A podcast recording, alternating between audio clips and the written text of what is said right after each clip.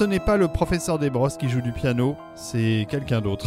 Une musique d'un film d'un réalisateur qu'on aime bien, qui est aussi compositeur. Bon, on va, on va, on va en reparler parce que là, c'est le deuxième épisode consacré à la musique des films d'horreur.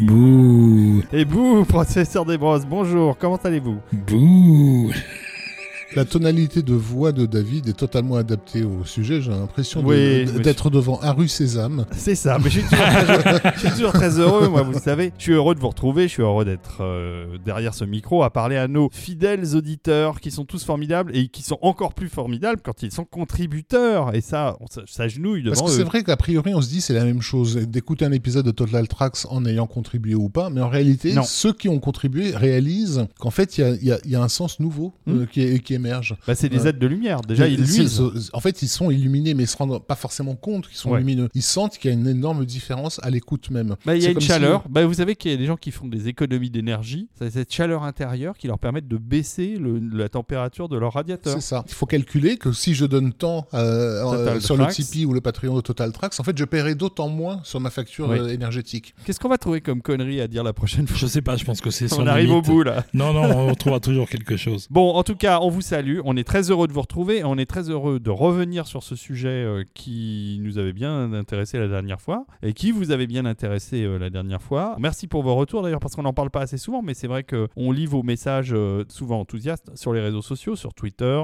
sur Facebook. Il y a beaucoup de commentaires quand il y a des publications d'épisodes. Voilà, beaucoup sur Discord pour les êtres Oui. de lumière. Et d'ailleurs, comme on le disait dans le dernier épisode, ce sujet consacré à l'horreur bah, est issu de demandes répétées de nos auditeurs qui, qui voulaient qu'on traite le sujet. Rafik nous a expliqué aussi la dernière fois que, évidemment, on n'allait pas être exhaustif en deux épisodes. On sur- fait un survol des Ouais. dates qui nous semblent importantes dans l'évolution de la musique de films d'horreur. En fait, hein. qu'est-ce qui fait peur musicalement à, à différentes époques? On est passé effectivement des mélodies euh, de l'ancienne Europe, euh, de, de Franz Waxman avec la fiancée Ah de oui, Frankenstein. Clairement, c'était très viennois, Ouais. euh, Waxman. Voilà, pour arriver au, au rock progressif euh, De Goblin. matiné de synthé de Goblin, voilà, et d'essayer de comprendre effectivement euh, au fil des décennies euh, qu'est-ce qui était non, non pas c'est pas seulement ce qui faisait peur, c'est qu'est-ce qui inquiète le public à l'oreille. Et là, on arrive, euh, comme vous l'avez entendu, sur un autre euh, moment important avec un, un film à tout petit budget, euh, une production totalement indépendante, euh, Comme beaucoup, été- comme beaucoup de ces productions. bah oui, souvent, mais, mais, mais, mais celle-ci, euh, à, à son époque, donc il s'agit bien sûr, vous l'avez reconnu, d'Halloween, La Nuit des Masques, dans son premier titre français, de John Carpenter, qui au moment de, de sa sortie euh,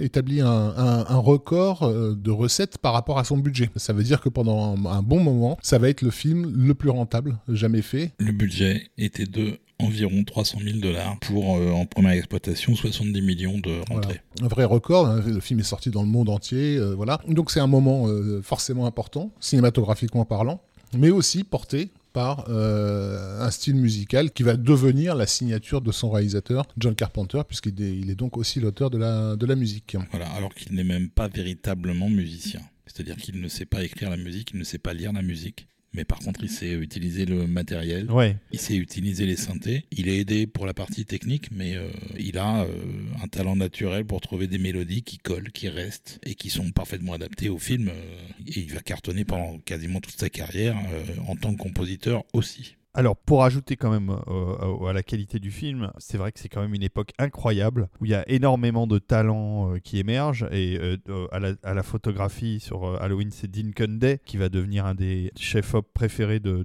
Spielberg. Donc, c'est pas n'importe qui. Dans le rôle titre, on se souvient évidemment que c'est Jamie Lee Curtis qui est superbe. Bah, voilà, c'est- vraiment la conjonction de plein de talents à tous les niveaux qui fait que ce film, en plus d'être un, un Carpenter, est un film qui va marquer une génération et qui va lancer ce réalisateur sur les rails de, beaucoup d'autres films qu'on aime énormément et dont on parlera peut-être dans d'autres Total Tracks. Et l'impact de la musique d'Halloween va être euh, comme une lame de fond, littéralement, tout au long des années 80. C'est-à-dire que je pense que c'est le, le style qui a été le plus émulé, d'une part dans la décennie qui a suivi, mais encore euh, à nouveau aujourd'hui. C'est-à-dire qu'il y, a un- il y a un retour depuis quelques années à un son... euh, entre guillemets carpenterien qui est indéniable que ce soit dans le cinéma d'horreur ou dans euh, des tas d'autres choses jusqu'à la scène jusqu'au concert avec euh, des groupes comme Carpenter Brut et des choses comme ça. C'est euh, quelque chose qui dépasse même le, cadre du cinéma en fait. Tout ça par un, par un mec qui a composé le score de son film en trois jours Ben oui, ce qui était excessivement long, euh, vu que l'écriture du script leur avait pris un peu moins de deux semaines. On est dans l'économie à tout point de vue sur, sur un film comme, euh, comme Halloween, donc C'est pas son premier score, puisqu'il avait déjà fait euh, Assaut euh, Dark Star et Dark Star. et Assaut. Dark Star, c'est pas très très remarquable. Euh, Assaut, ça l'est déjà pas Ah ouais, mal. Assaut, euh, Assaut c'est génial. Encore une fois, il y a une capacité à créer des thèmes euh, Avec qui, rien. qui n'est pas donnée à tout le monde. Avec trois fois rien. Bah, en fait, euh, bon, ce qui fait la force effectivement de, de la musique de Carpenter dans les films de Carpenter, c'est que le compositeur Carpenter sait ce que veut le réalisateur Carpenter. non, mais c'est vrai, c'est- sa musique, elle est parfaitement adaptée au film. Elle est, euh, le tracking déjà est parfait. Elle, elle- elle arrive toujours au moment où il faut et elle sert toujours un- une émotion très spécifique euh, au moment où on l'entend. quoi. Donc, Oui, mais euh, ça aurait pu poser des problèmes. Ça n'en a posé aucun à Mm, Carpenter. Mais euh, je pense à John Ottman, par exemple, qui est à la fois monteur et compositeur, et il a même été réalisateur, puisqu'il a fait un film, d'ailleurs, un film d'horreur. Et il disait que lui, quand il est dans un rôle, il ferme tous les autres. Il monte le film comme un monteur sans penser à, à la, la musique qu'il va faire derrière, ou même qu'il est en train de composer euh, la veille. euh, euh, il peut pas faire les deux en même temps. Il est obligé de, à chaque fois de délimiter le rôle dans lequel il est, sinon il n'y arrive pas. Et donc ce film, il, s'est- fait sous l'impulsion de deux producteurs, Erwin euh, Yablans et Mustafa Akkad. Couple étonnant pour l'époque, hein, puisqu'on a d'un côté un juif new-yorkais et de l'autre un musulman euh, nord-africain, mais qui apparemment travaillaient très bien ensemble. Mustafa Akkad, il a fait sa fortune avec euh, une grosse production deux ans auparavant que vous n'avez certainement pas vue, mais qui a été vue par littéralement des milliards de gens, puisqu'il s'agit du message. La, biographie, on va dire, du prophète euh, Mohamed, euh, avec Qui- qui euh, était une Anthony- très grosse prod. et extrêmement grosse prod et un film qui bah, par la force des choses tous les musulmans ont chez eux en vidéocassette parce que voilà c'est un peu comme la bible euh, Les dix commandements. quoi. les dix commandements voilà dans les familles euh, dans les familles euh, chrétiennes il a été exploité quand même euh, aux États-Unis, en Europe. Il est sorti en il est sorti d'ailleurs dans des versions différentes parce que euh, les, les occidentaux ont droit à, une- à des versions où, la- où le prophète est présent euh, là où bien sûr dans l'interdiction de montrer le prophète euh, il n'est pas dans les versions euh, qui circulent dans les pays euh, dans les pays musulmans et il va faire un autre film euh, avec Anthony Quinn euh, qui est pas mal du tout dans mon souvenir Le Lion du désert sur la, résistance euh, de- des Nord-Africains à l'invasion coloniale dans les années euh, 30 et entre les deux effectivement ils sont avec Yablans à la recherche d'un projet qui puisse surfer sur cette mode de, de film d'horreur puisque donc euh, comme on l'a vu dans l'épisode précédent depuis l'exorciste il se passe quelque chose à Hollywood Alors je me permets, je sais que c'est un tout petit peu hors sujet, mais c'est super intéressant. Le message est donc un film qui est conforme à l'aniconisme, qui est quand même pas un mot facile à prononcer, et donc qui interdit de représenter le prophète. Et là où c'est malin, c'est que c'est la présence est suggérée ou évoquée surtout par, euh, par des, des- de la caméra subjective. tout à fait oui C'est pas évident euh, de, de contourner cet, cet interdit. euh, Bah, ayant en grandi en. Afrique du Nord, moi je peux, te, je peux te garantir qu'il passait à peu près tout- tous les six mois à la télévision. Ouais. J'en ai forcément le souvenir d'un film un peu, un peu chiant. Néanmoins spectaculaire, effectivement, il y a des grosses scènes de foule, euh, c'est dans un beau cinémascope. euh, et, Avec une musique de. Maurice Jarre, bien, bien épique comme il faut. Et pourquoi Maurice Jarre Parce qu'il y a Anthony Quinn. Et pourquoi Maurice Jarre Anthony Quinn Parce que Laurence d'Arabie, est- évidemment, c'est le, le film euh, De majeur de référence pour tout ce qui touche à ces pays. Euh, revenons donc voilà, à notre film d'exploitation euh, qui est Halloween, qui est vraiment basé sur une idée de producteur, double idée de producteur. Un, la question du meurtre chez les babysitters. D'ailleurs, la légende prétendait que le titre d'origine c'était The Babysitter Murders, ça n'a jamais été vraiment le cas, parce que l'autre grande idée, c'était d'appeler ça Halloween. Et donc de jouer sur le, le caractère emblématique de cette fête euh, américaine qui, assez curieusement, n'avait pas été pleinement exploité par le cinéma euh, auparavant. Alors que ça tombe sous le sens, quoi. Tu fais Bah un ouais, film qui sûr. fait peur, la nuit d'Halloween, donc la nuit où on se fait peur. Oui, d'ailleurs un- une fête qui n'existait pas à l'époque en France. Tout à fait, c'est pour ça que le film s'appelait La Nuit des Masques, parce que Halloween ne disait rien aux Français. Même si euh, on fêtait la Samhain en France et qu'on n'avait pas la moindre idée que la Samhain et Halloween, c'est littéralement la même chose. Donc film à l'économie qui se passe euh, littéralement entre deux maisons, avec une rue au milieu.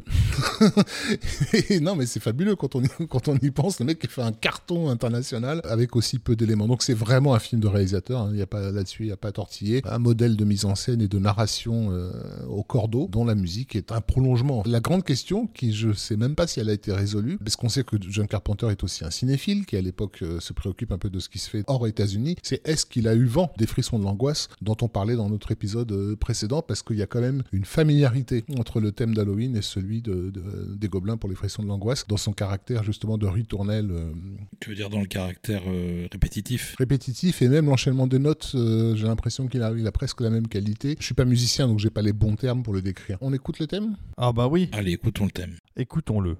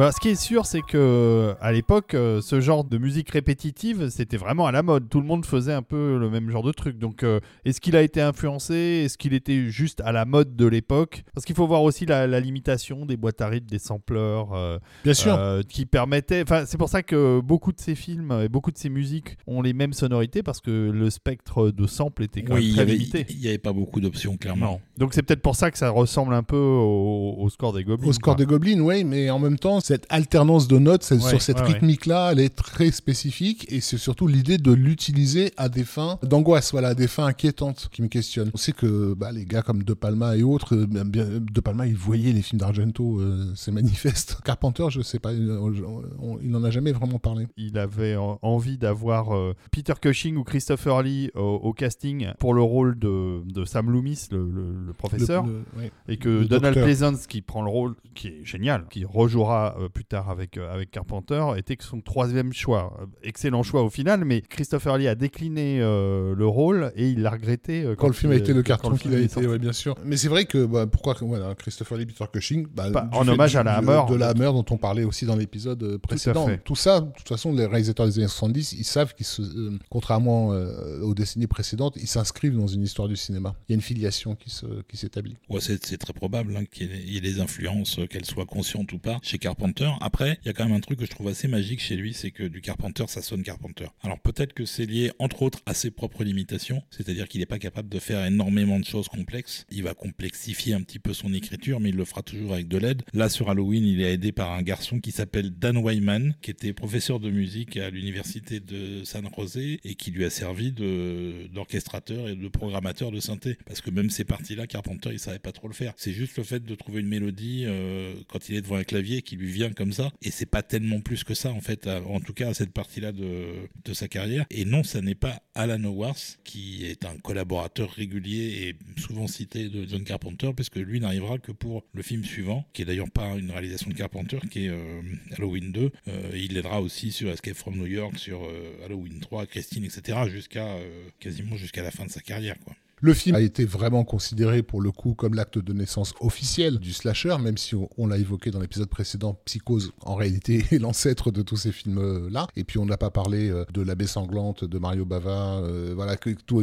qu'il y a eu des, des précédents au slasher, mais c'est vrai que Mais là, là, c'est très très marqué, en fait. Là, ça devient marqué Ouais. parce qu'il fait du- de, de la figure du tueur une, une espèce de, de- de figure, là pour le coup, purement fantastique, une- une- l'incarnation d'un cauchemar absolu, euh, qui est ce, ce- ce tueur masqué et app- apparemment a priori euh, invincible, qui avance résolument, euh, très doucement, mais résolument vers sa victime. Voilà, qui va donner naissance évidemment à toute euh, une galerie de slashers modernes, à commencer juste deux ans après par Vendredi 13, et, et Jason Voorhees. Voilà, et puis, ben, et, puis, et, évidemment, puis, et puis après tous tous les scrims et compagnie qui arriveront de- une décennie plus tard. Donc merci John, ou pas, parce que y a, tout le monde ne fait pas du Carpenter ou du niveau de Carpenter. Et puis donc, au niveau de la musique, évidemment, un style qui s'affirme radicalement comme étant très très associé à l'horreur. Même aujourd'hui, je veux dire, Rob, il fait du Carpenter. euh, Il y a plein de gens, enfin, moi j'écoute les nouveautés, il y a plein de gens qui font du Carpenter encore maintenant. Et dans les années 80, il y en avait plein qui faisaient du Carpenter aussi. D'autant plus que le choix de départ de faire la, la musique lui-même, c'était uniquement une raison euh, économique. Hmm. Il n'avait pas les moyens de se payer un compositeur, il n'avait pas les moyens de se payer un orchestre. Et il s'est dit, je peux le faire moi-même avec les moyens du bord dans un camion. Et il l'a fait. Et il a très bien fait. Bon, on, on avance. On avance. On avance avec l'année suivante, en 1979, où il y a quand même un petit film. Non mais on constate quand même que les 70s ont été particulièrement chargés Ah bah oui, tu m'étonnes. en moment important pour le cinéma d'horreur. Oui. Oui, c'est aussi lié, je pense, à une libéralisation des mœurs et de la censure qui permet aux films d'horreur d'exister de manière un peu plus frontale et plus publique, alors qu'avant, bah, c'était tout simplement pas permis, quoi. Ouais. Bah là, on va exister à un bon coup parce que c'est vraiment un film qui va marquer non seulement les 70s, mais les, les 40 années suivantes, puisqu'il s'agit du film de Ridley Scott, Alien. Alien, Le huitième huitième pas- passager. Qui n'est pas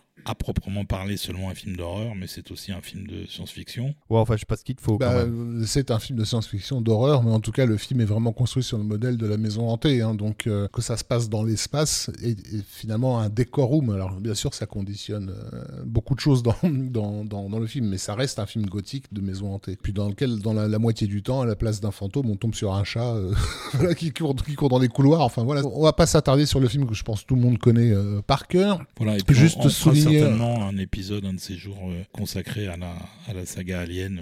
Juste souligner un élément qui peut avoir son importance par rapport à la, la musique du film, qui est le rapport euh, très étroit qu'Alien entretient avec la psychanalyse. Euh, c'est vraiment un film construit sur des principes, hein, des préceptes psychanalytiques. Je vous invite à lire euh, un très bon article, je trouve, euh, écrit par euh, Rafik Djoumi pour euh, euh, le Rokirama euh, spécial euh, Alien, qui donc Ah oui. euh, détaille en fait tous les éléments psychanalytiques qui parcourent, qui charpentent le film euh, Alien euh, et qui vous expliqueront pourquoi l'ordinateur central s'appelle Maman, euh, pourquoi euh, le robot euh, cherche à, faire rentrer un truc dans la bouche de Ripley et pourquoi il y a autant d'histoires d'œufs et, d'hommes qui accouchent dans ce film très très bizarre et très gluant. Toujours est-il que donc c'est un film qui joue sur des terreurs très profonde, très enfouie, donc du coup très psychanalytique. Et ce qui est intéressant, c'est que son compositeur avait fait la musique d'un film qui était entièrement un film sur la psychanalyse, puisqu'il avait fait la musique de Freud, Passion secrète, de John Huston, qui était une de ses premières euh, partitions pour le grand écran. Et ce compositeur, c'est Jer- c'est voilà. Jerry Goldsmith, voilà, qui donc se retrouve sur Alien. Jerry Goldsmith, c'est pas exactement un manchot. La période 70s a été euh,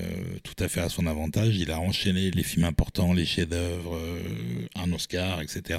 Et là, il revient euh, en pleine forme avec euh, encore une fois une, euh, capacité à créer des, ambiances inédites qui est assez rare à l'époque, qui est toujours rare aujourd'hui d'ailleurs. Et donc, il travaille euh, globalement en harmonie avec Ridley Scott initialement. C'est plus lors de la fin de la post-prod que ça a commencé à poser problème. D'une part parce que Ridley Scott lui demande beaucoup de changements dans les compositions qu'il a prévues et que le monteur Terry Rawlings s'en mêle et commence à vouloir conserver certains morceaux de la musique temporaire, dont certains qui viennent de Freud, dont parlait Rafik. Parce que donc euh, voilà, il y a effectivement dans le, le- le film qu'on connaît aujourd'hui des morceaux euh, de musique de, de Freud Voilà, il, re- reste plusieurs sections de, de trois morceaux différents du film Freud, sachant que la- les compositions de Goldsmith ont été coupées, déplacées euh, sur des scènes sur lesquelles elles n'étaient pas prévues, etc. Qu'on lui a fait refaire son main title parce que l'approche de Goldsmith initiale, c'était de faire une musique presque romantique pour accentuer l'étrangeté du lieu, c'est-à-dire en, en plein, en plein espace intersidéral euh, dans le, dans le vide. Et ça plaisait pas à Ridley Scott qui lui a fait refaire un générique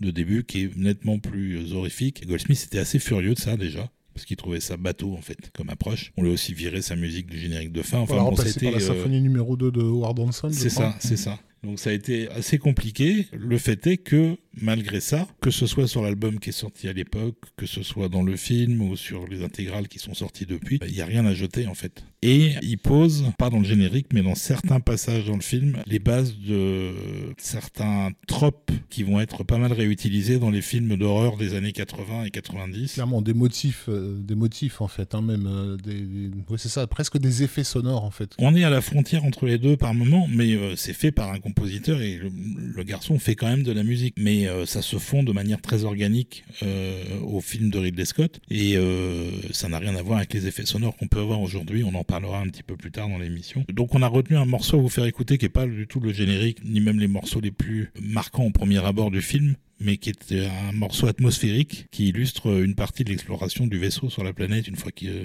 l'équipage a atterri, qui est un montage qui était sur le disque sorti à l'époque de plusieurs séquences différentes dans le film.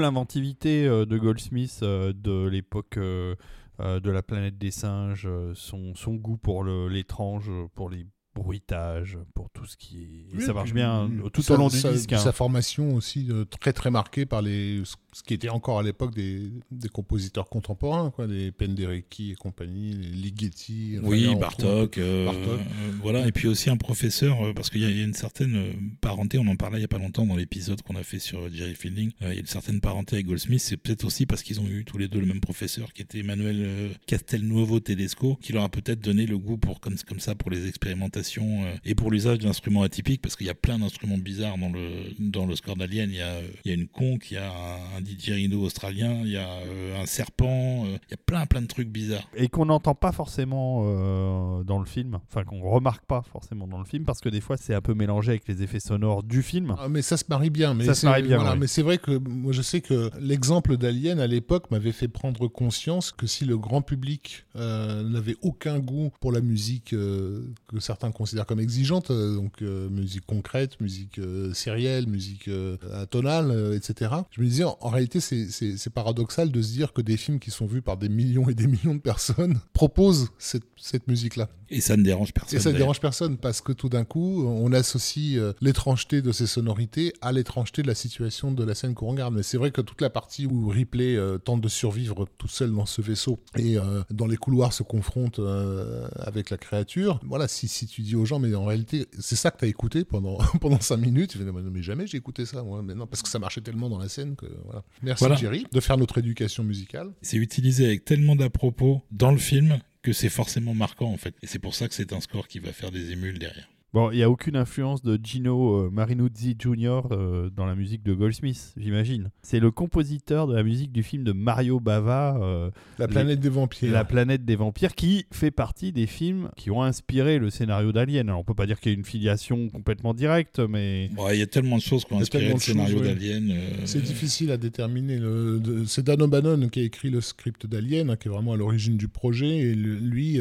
son projet au départ, c'était qu'il voulait refaire une séquence qu'il avait beaucoup aimée dans Dark Star, où euh, dans les couloirs de- du vaisseau se baladait une sorte d'énorme ballon de plage avec, palmé. Et la scène n'avait fait rire personne à l'époque. Et il s'est dit, si je, si je les fais pas rire avec, je vais essayer de leur faire peur. Au départ, c'est ça le, le truc. Mais c'est vrai que la planète des vampires de Bava, par la- dans les années suivantes, on a découvert qu'il y avait des similitudes étranges et qui sont pas forcément euh, directement liées. non, mais ce qui est non, parce que intéressant, c'est- influencé aussi par le bouquin de Van Vogt, euh, la, la faune de l'espace, où il y a carrément un chapitre entier où euh, des mecs dans un vaisseau essaient de choper une créature qui s'est infiltrée dans le vaisseau et qui les igouille un par un. En fait, tout ça, c'est euh, Bah ouais, c'est un melting pot qui a donné naissance à Alien, qui en soi était déjà un, un truc assez extraordinaire à son époque. Non, ce qui est intéressant de noter, c'est que euh, euh, Bava était un réalisateur de films d'horreur, euh, de plein de films d'horreur, et donc euh, voilà, la filiation n'est pas complètement. euh, Un réalisateur majeur même de films d'horreur, même Euh. si je- même si la planète des vampires est peut-être pas le film pas conseillerait le- en priorité. Très bien, mais Alien, euh, très très bien. Euh, si vous l'avez pas vu, euh, voyez-le. Euh, c'est un petit film sympa. Voilà, on n'aurait pas eu cette approche, on aurait enchaîné sur le poltergeist de Goldsmith qui est tout à fait exceptionnel, mais qui en réalité n'a pas fait d'émule du tout. Euh, c'est plus lui-même l'ém- l'émulation de ce que Goldsmith a mis en place dans Star Trek le film, assez bizarrement. Il y a des, des points communs très très forts entre les deux. Oui. Et donc, on va passer à un autre film un peu plus loin dans le temps, Ah oui, on Euh, fait un saut de 10 ans. en, là. en 1988. Ouais. Oui, qui est une suite en fait. Alors euh, on aurait pu parler du premier. On aurait pu parler du premier, ça marche Voilà, aussi, ça marche dire aussi. sur le premier, Voilà. mais le deuxième est encore plus remarquable Parce que la, musicalement. la musique est vraiment fabuleuse dans Et le il deuxième. s'agit de la série des Hellraiser. Hellraiser, tout à fait. euh, donc de Clive Barker, euh, écrivain de romans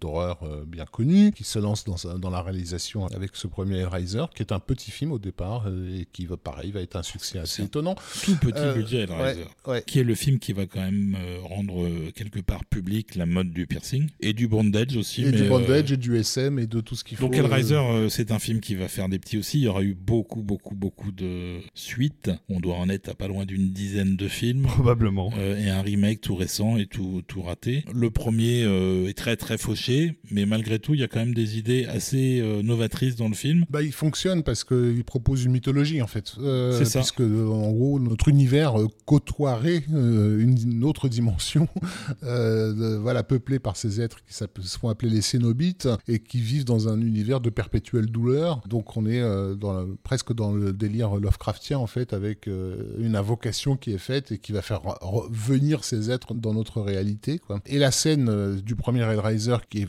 pour moi la, la plus marquante et celle qui vraiment participe de cette mythologie, c'est la reconstitution sous nos yeux d'un être humain euh, à partir d'un accouchement douloureux d'os, de viande, euh, voilà, qui se mêlent les uns aux autres. Sur le disque, ça s'appelait Re-Résurrection. Résurrection, voilà. Et l'approche musicale est très intéressante parce que s'il y a un truc qui a disparu au fil des décennies, comme on l'a vu, c'est la mélodie en fait qu'on avait chez Waxman, qu'on avait chez, chez James Bernard et qui est devenue euh, au fil du temps considérée comme ridicule sur un film horrifique. Mais comme Hellraiser est en décalage avec ça parce qu'on passe de l'horreur à la mythologie, donc tout d'un coup on parle de presque, basiquement c'est l'enfer hein, dont on parle dans, dans Hellraiser, et ben ça justifie le retour de plein pied dans la musique purement euh, symphonique et, et très mélodique. Et- Oui, ce qui n'aurait pas eu lieu si on avait laissé la parole à Clive Barker, puisque lui voulait un score composé par Coil. On vous en avait fait écouter un morceau dans l'épisode sur les scores, scores euh, rejetés. rejetés, qui est un groupe de musique euh, purement industrielle en fait. Et le studio a insisté pour avoir un compositeur un peu plus traditionnel, mais comme c'était un petit budget, ils n'avaient pas les moyens de prendre un gros nom, donc ils ont pris un petit jeune qui n'avait pas fait grand chose, qui venait de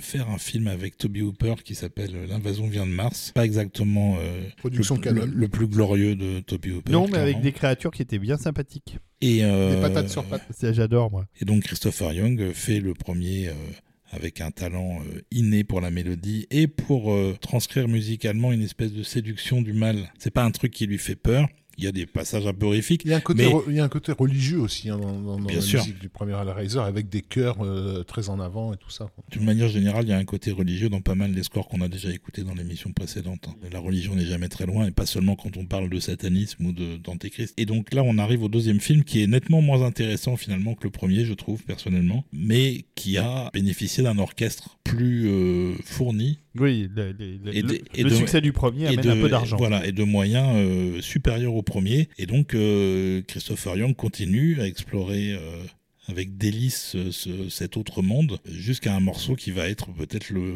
morceau le plus remarquable de tout ce qu'il a composé dans sa carrière, ou pas très loin, qui s'appelle Headless Wizard, euh, et qui s'appuie un peu sur, euh, sur le même thème que la, la re-résurrection du premier, mais de manière encore plus emphatique. C'est quelque chose qui sera ensuite euh, utilisé comme inspiration par Sam Raimi, jusqu'au jour où il ira chercher Christopher Young pour faire la musique de Spider-Man 3. Et il y a une vraie parenté entre la naissance du Sandman dans Spider-Man 3 et ce morceau qu'on va écouter maintenant. Voilà, et Christopher Young est quelqu'un, il est encore jeune et pas débutant, mais pas très loin, mais il est déjà extrêmement euh, talentueux et euh, il a déjà des idées assez excellentes, comme par exemple dans Hellraiser 2, euh, d'utiliser entre autres une composition qui reprend le, la diction en morse du mot hell, enfer. Il y a plein d'idées comme ça chez Christian. Ça, c'est marrant. Bon, on écoute euh, Headless Wizard. Voilà, c'est un morceau très très beau, très très ample et très euh, long.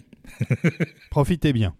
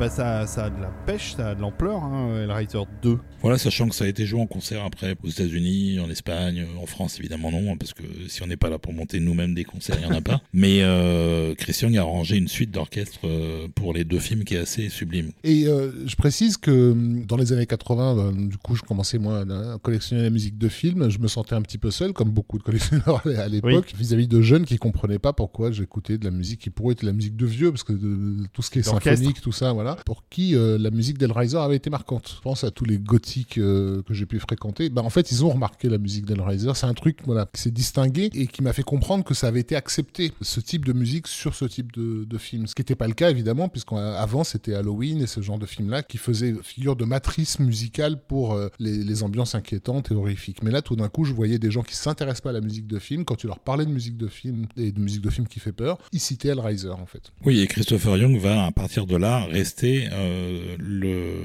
premier compositeur vers lequel on va quand on a un film d'horreur avec un peu d'ambition et un petit peu de budget. Il va faire énormément de choses. C'est euh, même un peu dommage parce qu'il a été un peu euh, étiqueté euh, compositeur de films d'horreur alors qu'il est probablement Hollywood, capable on de faire autre chose. Pigeonholed. C'est ça. C'est ça. Coincé dans une case.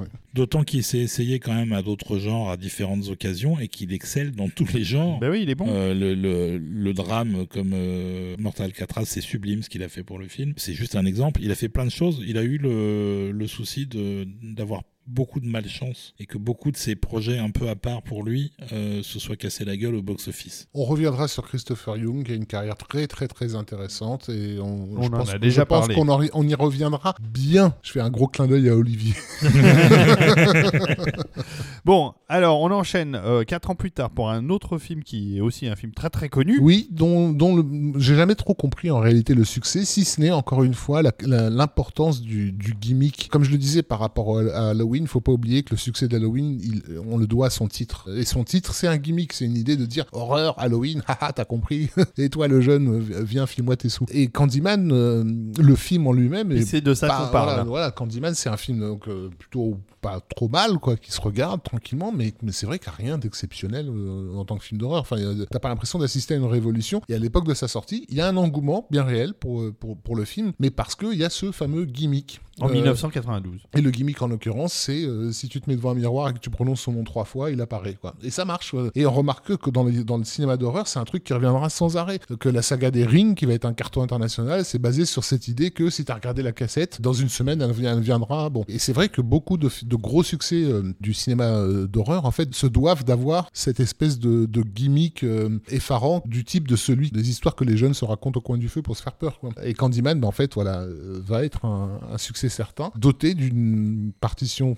plutôt intéressante, qui va être aussi un, un, succès, mais un succès un peu contrarié, puisqu'il y aura pendant longtemps pas de disque disponible. Oui, puis ça a été même contrarié avant, c'est-à-dire que euh, initialement Philippe Glass euh, avait pas vraiment d'intérêt à faire euh, un film d'horreur. C'est un compositeur qui vient de la scène classique, qui était déjà à l'époque une superstar, qui s'est lancé un peu sur le tard. Il a il a 80 et quelques maintenant, mais il s'est lancé dans la musique de film qu'à 40 ans. Il avait déjà énormément de bagages pour le concert et énormément de succès. Mais ça intéressait de faire du cinéma, donc il s'y est mis. Et à un moment donné, le réalisateur de Candyman, Bernard Rose, est venu le voir en lui proposant ce film qui était en apparence juste un film d'horreur de plus. Sauf que Bernard Rose, c'est quelqu'un euh, pour le coup qui fait du cinéma plus arty que, commercial, qui avait fait, je crois, Pepper House avant. House, oui, tout à fait. Euh, qui avait déjà une, une approche euh, vraiment différente de ce qu'on trouve dans les films d'horreur d'exploitation de base. Et c'est aussi ce qu'il avait comme projet pour euh, ce Candyman. Sauf que le studio a mis le nez dedans et a commencé à tordre le projet. Et,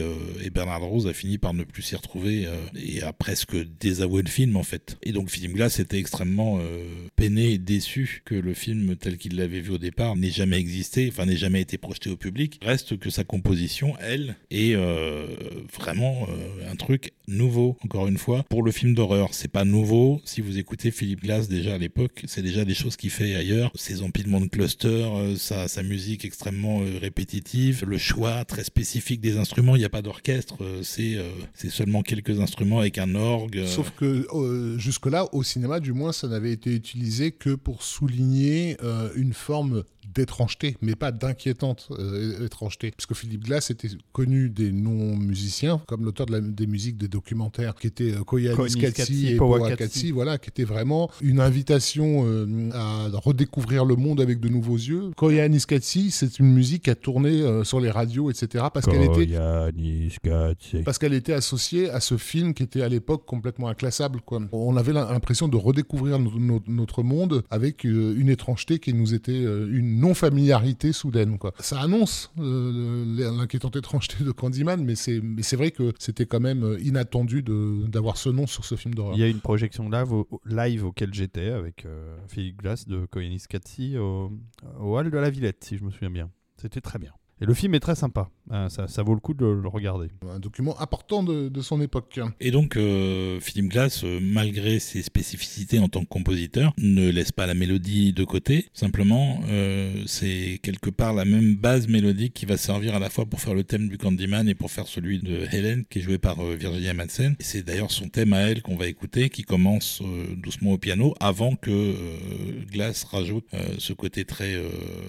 très étrangement rythmique avec des voix euh, et, et un orgue qui arrive ensuite qui est un truc vraiment euh, nouveau pour le cinéma horrifique qui va peut-être pas faire tant d'émules que ça tout simplement parce que faire du Philippe Glass c'est pas donné à tout le monde. Mais il y aura quand même des tentatives dans les années qui suivent euh, parce que le score va être remarqué. C'est une musique qui est faite pour être entendue. C'est pas une musique d'ambiance c'est pas de la tapisserie. Et du coup ça va être remarqué. Malheureusement comme disait Rafik tout à l'heure il n'y avait pas de disque. Ça n'est pas sorti avant euh, bien des années après. Et il a fallu que ce soit C'est Glass étonnant, hein. c'est fou. Après, il n'y avait pas énormément de, de musique dans les films, euh, parce qu'il a, il a aussi mis en musique la suite, Candyman 2, qui est sorti quelques années après, et il a fini par compiler les deux sur un CD qu'il a sorti sous son propre label, et il disait en interview euh, au fil des années qu'on suivit qu'il gagnait toujours de l'argent avec parce que ça, se vendait en fait. J'ai une question euh, concernant euh, le rapport entre Glass et, Bernard Rose, enfin le fait que Bernard Rose soit allé chercher Glass. Bernard Rose, par la suite, va se distinguer comme un réalisateur très rattaché au monde musical, puisqu'il va faire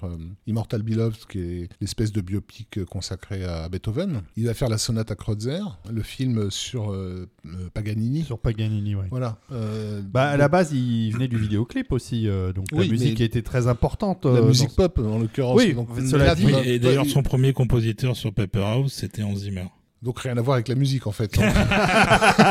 je, je te l'ai offert sur un plateau celui-là. Non, mais cela dit, il a fait la musique pour euh, euh, FGTH, enfin Frankie Goes to Hollywood sur Relax et sur Welcome to the Pleasure Dome, qui étaient des vidéoclips très impressionnants, très, Très- très spectaculaires, baroque, baroque. et, donc très cinématographiques. Certes, mais, mais c'est ce rapport avec la musique euh, classique, entre guillemets, euh, qui va entretenir après. Parce que c'est pas commun qu'un mec qui a fait un film d'horreur devienne ensuite un, un- un réalisateur de, de- de, de- de trucs sur Beethoven, quoi, si tu veux. Oui, mais de toute façon, il, il avait une vision différente euh, des gens qui faisaient des films d'horreur à la Mm, même époque. mm, mm. Hmm. Euh, clairement, et comme il s'est fait sortir du film et qu'il a été remplacé par quelqu'un, on n'a jamais su qui c'était d'ailleurs. Il n'a jamais été crédité, mais euh, euh, il n'a pas fini le film. Donc là, ça finit le job et il l'a fini euh, fort bien. C'est très efficace sur le film. Ça concourt beaucoup à créer une, une atmosphère. Ça n'était pas une expérience satisfaisante ni pour l'un ni pour l'autre. On écoute ça? Ouais, Voilà. allez, ça c'est parti. Helen's Theme.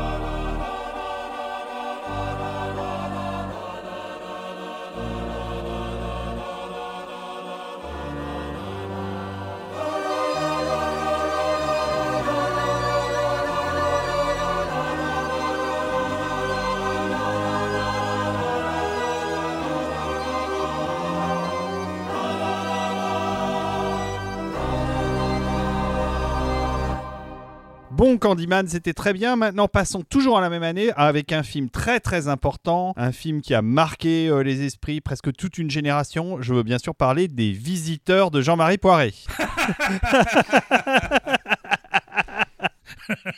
mais non, mais je dis ça parce que c'est le souvenir que j'ai de Dracula, puisqu'on va parler de Dracula de Francis Ford Coppola. Et pourquoi je vous parle des visiteurs C'est parce qu'il est sorti exactement en même temps. Je m'en souviens parce que moi, je suis allé voir Dracula pendant que mes amis ont été voir les visiteurs. Et j'ai dit, je refuse d'aller voir cette merde. Moi, je vais voir du vrai cinéma. Et j'ai pas été déçu. C'était très bien le Dracula de Francis Ford, n'est-ce pas, Rafik? C'était euh, intéressant. Moi, je fais pas partie des grands amateurs euh, du film. Euh, ben moi, oui, par contre. J'ai vraiment été marqué par le film. Je sais que c'est pas un chef-d'œuvre, mais le, le- le film impressionne à plus d'un titre quand même. Ce qu'il a de bien, c'est que c'est le film d'un jeune homme, alors que Coppola n'était plus vraiment tout à fait jeune à cette époque-là. C'est un vrai délire de toutes les choses que je n'ai pas pu faire auparavant. Euh, on a des séquences avec des maquettes, avec des marionnettes, une séquence que- qui est tournée avec une ancienne caméra des frères Lumière, euh, dans laquelle ils ont mis de la pellicule moderne pour voir ce que ça pouvait donner. Euh, Enfin, il y a tout un jeu autour du plaisir de, tourner qui était rafraîchissant dans le film et qui contribue en grande partie à, à l'impression très vive qui est donnée par son ouverture, parce que l'ouverture du film est généralement quelque chose qui marque beaucoup les spectateurs qui le découvrent, puisqu'on a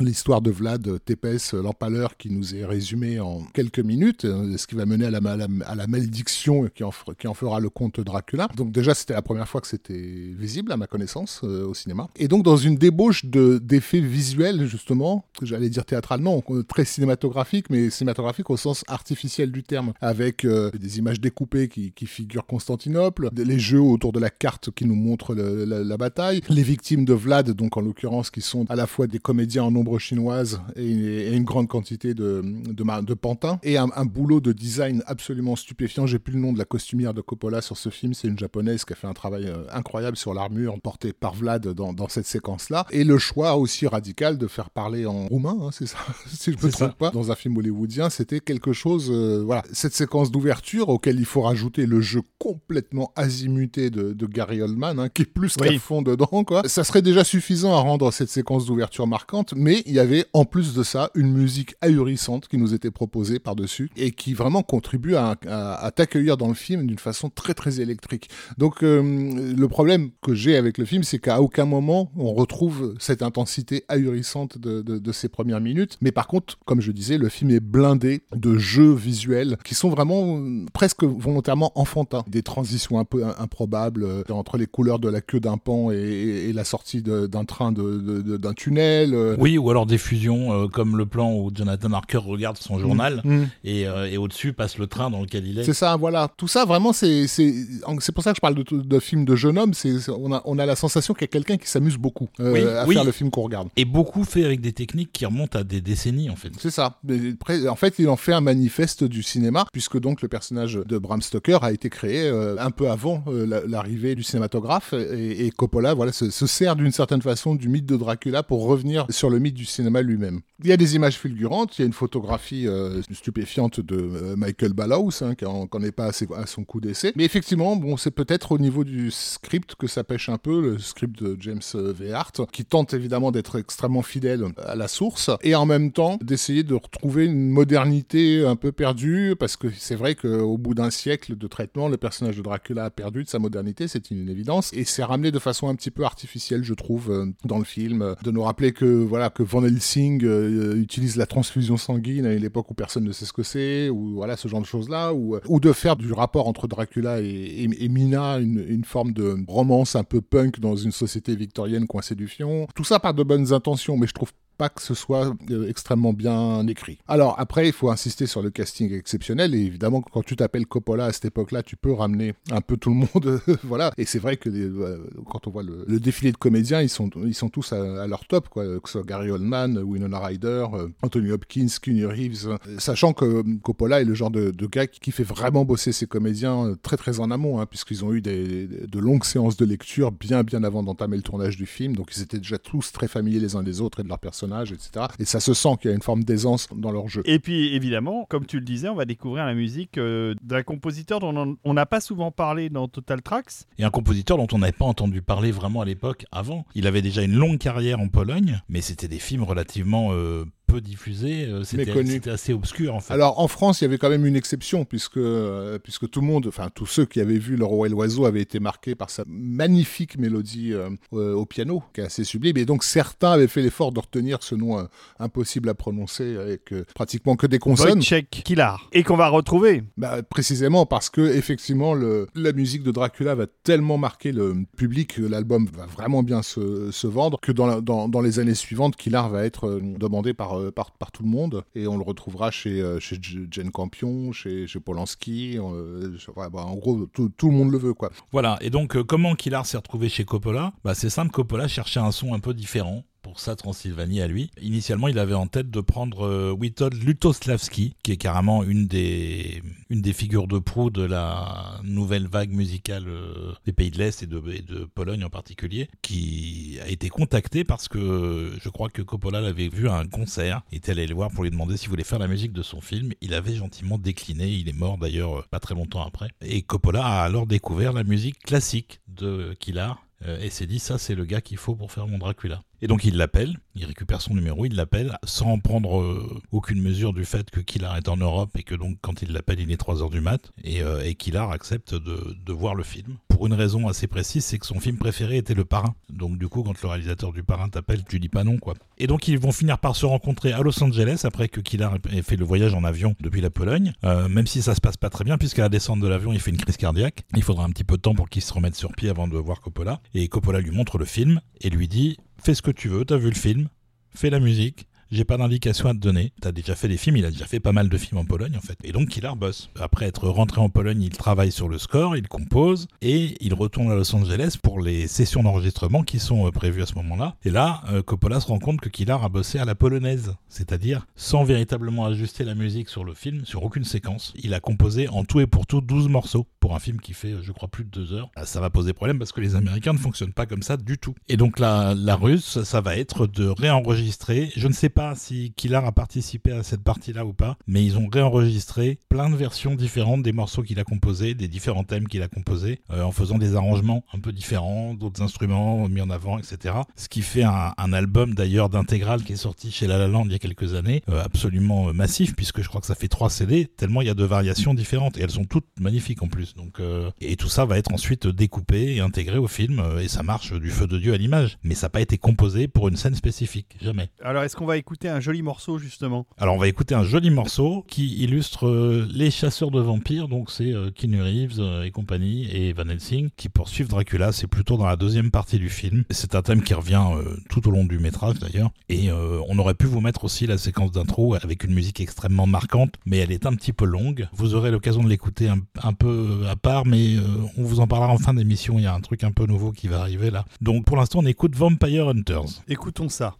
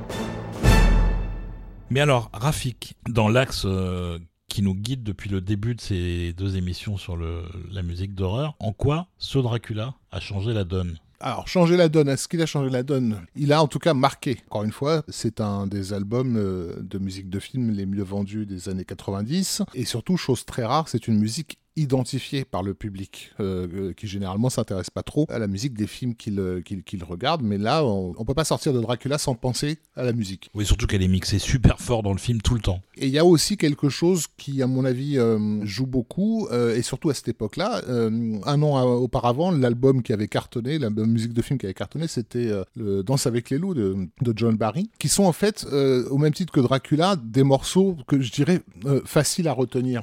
Ils ont une espèce d'évidence dans la structure, structure en boucle en fait qui revient, comme ce, qu'on vient, ce qu'on vient d'entendre euh, à l'instant. Oui, puis avec des éléments thématiques simples aussi à retenir. Voilà. Et donc c'est intéressant parce que quand j'avais rencontré euh, justement, on a parlé un petit peu de, de la musique de film hollywoodienne et il m'a fait part de son admiration pour, euh, pour John Barry. Alors il faut savoir que Killar, c'est un compositeur qui a été formé de la façon la plus dure et la plus prestigieuse qui soit. Enfin, je veux dire, tu peux, en termes de niveau d'apprentissage musical, on peut pas faire plus, plus plus élevé quelque part. Et il me dit, euh, j'ai l'occasion de, croiser euh, John Barry lors d'un concert euh, en Espagne et, vous savez quoi? Mais il me dit ça à moi. Que, comme...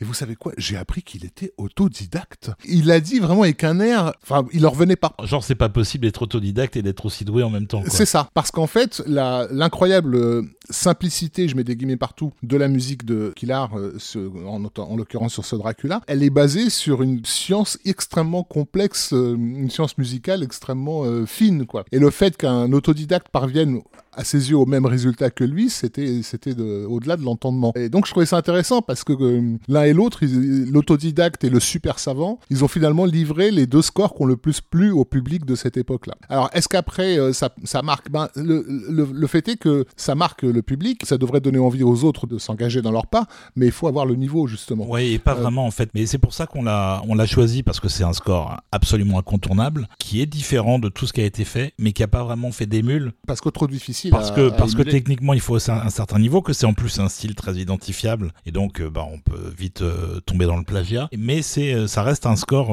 important, c'est pour ça qu'on l'a mis. Et c'est un peu le cas aussi du suivant, qui n'a pas non plus fait tant d'émules que ça. Pour les mêmes raisons, trop difficile à émuler. C'est ça. Mais qui, par contre, a, a, marqué également. Et on reste dans la thématique des vampires, avec un film de 1994 qui a lui aussi marqué son année, puisque ça a été un gros gros succès au, niveau du public. Cette fois-là, c'était pas le jeune et, et sémillant Kenny Reeves, mais les jeunes et magnifiques euh, Tom Cruise et Brad Pitt. Que de belles représentations masculines dans ces deux films. Oui, puis il y a aussi Antonio Banderas qui était quand même assez du beau monde. Hein. Euh, ouais, ouais, non, ça clair. Et donc le film, euh, puisqu'on l'a pas cité, c'est Entretien avec un vampire, qui est un projet donc bah, du coup de très longue date puisque les, les, les droits du roman avaient été sécurisés dès, dès, la fin des années 70. Donc il y a eu euh, d'autres tentatives très infructueuses de lancer le truc, mais le problème c'est que le, le, film de vampire dans les années 70 avait été tellement contaminé par les multiples parodies. Enfin, on en était à l'époque de Blackula ou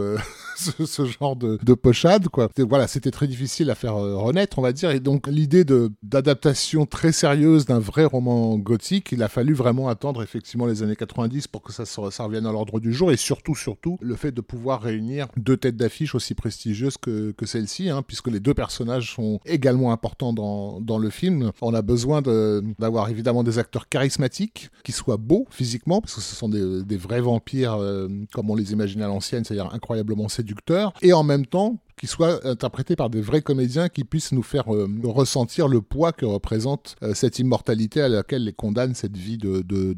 Donc tu peux pas juste te contenter d'aller prendre des beaux gosses pour jouer ça. Donc euh, réunir de tels comédiens, c'est évidemment pas simple et il a fallu pour le coup l'assurance d'un budget colossal pour un film de vampire, puisque c'est le plus gros budget de film de vampire, hein, tout simplement. On est à l'époque dans les 70 millions de dollars, ce qui, au début des années 90, est très très très cher et réservé à, des gros blockbusters d'été, quoi. Et donc ça, ça s'est fait un petit peu euh, par la bande, puisque c'est pas vraiment la Warner qui a mis son argent euh, dedans, c'est la société de Geffen Company qui a investi en fait l'essentiel du, du, du, budget. Et, l'idée, je trouve aussi euh, un peu miraculeuse, c'est de l'avoir confié la réalisation à Neil Jordan, qui depuis les années 80 était tout à fait disposé à faire ce genre de film-là. Neil Jordan, nous, des gens comme, comme vous et moi, enfin euh, David, euh, Olivier, on l'a découvert dans, dans, les années 80 avec des films comme euh, La Compagnie des loups, voilà, des, oui, ou des trucs. Spirits. Il correspondait pas du tout au public de l'époque, mais il a eu ce succès totalement inattendu en 92 qui a été The Crying Game, film nominé aux Oscars, etc. On, voilà, pendant un an, on, on ne parlait que de ça, qu'il a immédiatement mis sur les, sur les tablettes de toutes les majors, et du coup, moi, on lui a proposé à lui euh, de faire ce film-là. Or, il se trouve que il était né pour ça. L'univers de, de Neil Jordan, il s'adapte parfaitement à, cet univers de gothique et torturé. Donc, euh, le film est, je trouve, un, équilibre euh, très délicat entre le gros blockbuster glamour à destination des, ménagères, on va dire, qui va proposer des beaux gosses, voilà, et en même temps,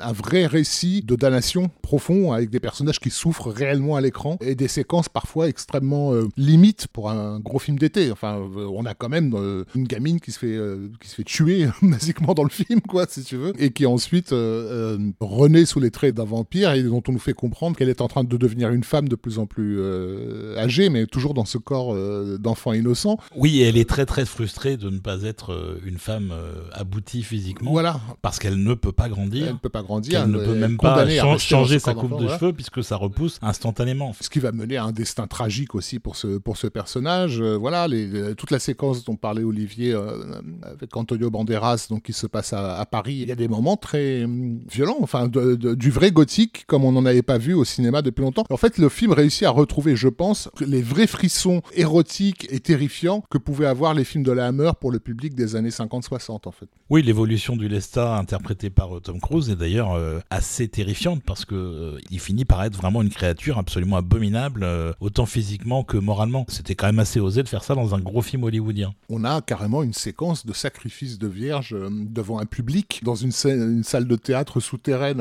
euh, dans les catacombes parisiennes ou je ne sais quoi. Enfin, il y a des moments où tu es en train de regarder, tu te dis, je suis en train de mater une grosse production hollywoodienne d'été. Enfin, je veux dire, euh, dans la salle d'à côté, il passe euh, un Schwarzenegger, quoi, si tu veux. C'est Donc, ça. euh, et ça, ça n'a pu se faire justement que parce que c'était pas purement un film de studio, euh, mais en même temps, ça avait le budget d'un film de studio. Donc, c'est quand même une, une occasion très rare de ressusciter le, le- le- le genre gothique au, au cinéma. Et ça, ça passe encore une fois par euh, une musique euh, dont il fallait absolument qu'elle soit essentielle. Là, pour le coup, il faut, faut noter que ça aurait été très facile de flinguer le film avec une musique pas adaptée. Alors, euh, le compositeur habituel de Neil Jordan, c'était George Fenton. Ils travaillaient ensemble quasiment sur tous les films depuis euh, La Compagnie des Loups en 83 ou 84. C'était une vraie relation de travail. Et Fenton avait fait, je trouve, un travail extraordinaire sur un film qui s'est complètement planté. Grosse production aussi. hein. Euh, Nous ne sommes pas des anges, avec Robert De Niro et Sean Penn. Film qui s'était complètement planté euh, deux ans, trois ans auparavant, mais, mais qui est, je trouve, relativement sympathique, qui bénéficiait d'un score assez exceptionnel. Memphis Bell, c'était aussi Fenton, non? Oh, Tout à fait. Non, mais c'est un, c'est un excellent compositeur, c'est un- Fenton. C'est un bon compositeur, ouais. Et donc Fenton compose le score d'Entretien avec un vampire, mais ce qui s'est passé, c'est que c'est un peu le syndrome euh, Christopher Nolan avec, euh, avec Batman. Euh, Nolan avait un compositeur attitré depuis le début de sa carrière au cinéma, qui était David Julian, et quand il a fait Batman, le film était trop gros. C'était une trop grosse prod. On lui a dit, tu peux pas prendre un compositeur que personne connaît. Et il dit, mais oui, mais moi c'est mon compositeur. Non, non, tu vas prendre Zimmer. Et c'est, je pense, ce qui s'est passé aussi avec euh, Neil Jordan, puisqu'on lui a plus ou moins imposé quelqu'un qui s'était révélé pas très longtemps avant avec euh, Alien 3, qui est Elliot Goldenthal, parce qu'il avait le vent en poupe en fait. euh, il avait l'attitude qui allait bien aussi pour ce genre de projet. Donc euh, Fenton a été rejeté, probablement un peu à contre-coeur par, par Neil Jordan, et Goldenthal s'est retrouvé à composer la musique d'Entretien avec un vampire en 15 jours. qui est totalement ahurissant quand on écoute le résultat. Je pense aussi que ce qui, ce qui a joué en faveur de Goldenthal, c'est qu'il bénéficiait déjà d'une réputation de compositeur sérieux au sens académique du terme, puisqu'il euh, travaille aussi pour la scène euh, théâtrale euh, new-yorkaise. euh, Oui, il est d'ailleurs marié à Julie Taymor, qui a fait quelques films en tant que réalisatrice, mais qui fait beaucoup de mise en scène de théâtre assez ambitieuse et assez en rupture avec ce qui se fait habituellement. Donc il y a aussi cet aspect un petit peu, un petit peu urbain, un petit peu intello qui peut jouer en sa faveur. Mais, et puis bien sûr le fait que le score qu'il avait fait pour Alien 3 était déjà en soi remarquable et nouveau aussi, il faut le faut Oui, oui, oui, c'est une approche, euh, alors pour le coup, qui va puiser directement dans la musique de concert de la période des années 80-90, qui est vraiment assez, euh, assez expérimental d'une certaine façon, tout en étant assez proche aussi de euh, tout un héritage classique euh, des, siècles précédents. Il est vraiment entre, entre deux eaux. Et finalement, pour Goldenthal, le cinéma n'est encore qu'un truc un peu annexe. Il n'a pas fait beaucoup, beaucoup de films. Il va en faire pas mal après, avant de finalement prendre une semi-retraite euh, après un accident qu'il a eu. Il compose assez peu désormais pour le cinéma. Et donc il se dit, moi j'ai 15 jours, du coup on va pas avoir le temps de faire des allers-retours. C'est-à-dire que je compose, on enregistre et puis c'est plié. Non, non, même là il a eu quand même des, disons, des remarques de la prod et du réalisateur à intégrer. Donc il disait tout le monde travaillait 20 heures par jour, c'était absolument euh, une ambiance de folie pour arriver à terminer la musique dans les temps. Il a travaillé dans l'ordre chronologique du film, en partant donc d'instruments d'époque. Hein. Il y a la viole de gants. Le film commence avec un libéramé, euh, une sorte de complainte chantée par un, enfant soprano.